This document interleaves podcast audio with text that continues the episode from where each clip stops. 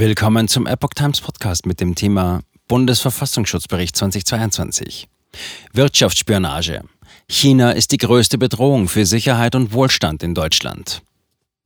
Ein Artikel von Susan Berg vom 22. Juni 2023.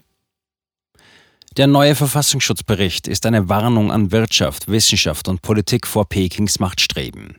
Er dokumentiert schonungslos das systematische Vorgehen der Kommunistischen Partei, um Know-how und Technologie abzuschöpfen, doch nicht ohne schwerwiegende Konsequenzen für Deutschland. Die Bedrohung Deutschlands durch Industrie- und Wissenschaftsspionage der Kommunistischen Partei Chinas KPC ist größer als je zuvor, warnt der Bundesverfassungsschutz in seinem neuen Bericht vom Dienstag, 20. Juni.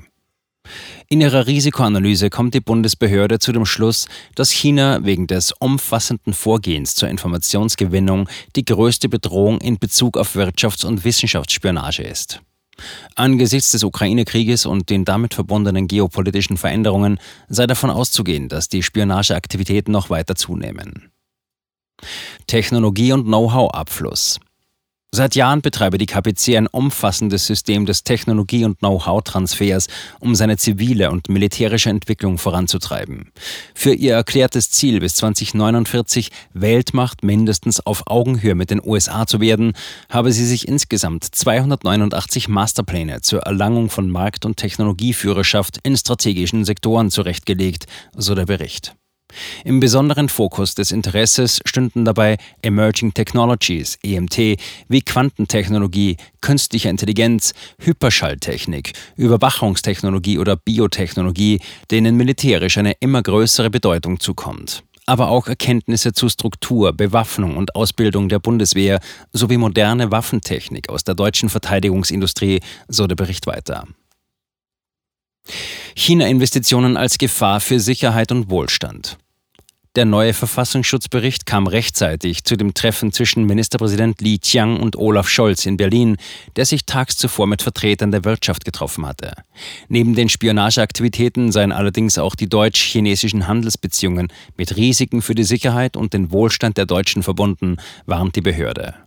Der Einkauf in deutsche Unternehmen hat dem Bericht nach im vergangenen Jahr zugenommen. Er ermögliche der KPC legalen Zugang zu Technologien, Know-how oder geistigem Eigentum und sei Tor zu politischer Einflussnahme, Spionage und Sabotage. Gerade Direktinvestitionen in sensible Technologien oder kritische Infrastrukturen bergen Risiken für die öffentliche Sicherheit in Deutschland und den Wohlstand der Bevölkerung. Der Know-how-Abfluss gefährdet die Wettbewerbsfähigkeit des Industrie- und Technologiestandorts Deutschland und marktwirtschaftliche Gesetzmäßigkeiten. Zudem warnt der Verfassungsschutzbericht vor Wohlstandsverlusten, Risiken für die Demokratie, den gesellschaftlichen Zusammenhalt und die Unabhängigkeit Deutschlands. Politische Einflussnahme und Druck. Gleichzeitig weist der Bericht darauf hin, dass die KPC Politiker, Unternehmen und wissenschaftliche Institute massiv unter Druck setzt, sobald sie die Politik der KPC kritisieren. Zur Abschreckung würde die KPC zum Beispiel in China ansässige Unternehmen öffentlich wirksam staatlich sanktionieren oder boykottieren. Allerdings sei für die Ambitionen der KPC ein wohlwollendes Umfeld im Ausland von Bedeutung. Dafür bemühe sich die chinesische Seite gut vernetzte Deutsche, aktive und ehemalige Angehörige der Politik als Lobbyisten für ihre Zwecke zu gewinnen.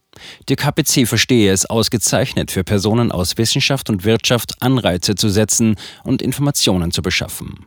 Dabei kommen Kooperationen und Talentprogramme zum Tragen. So gelinge es dem Staat an Wissen zu gelangen, ohne den Einsatz klassischer nachrichtendienstlicher Mittel und Methoden, so der Bericht weiter.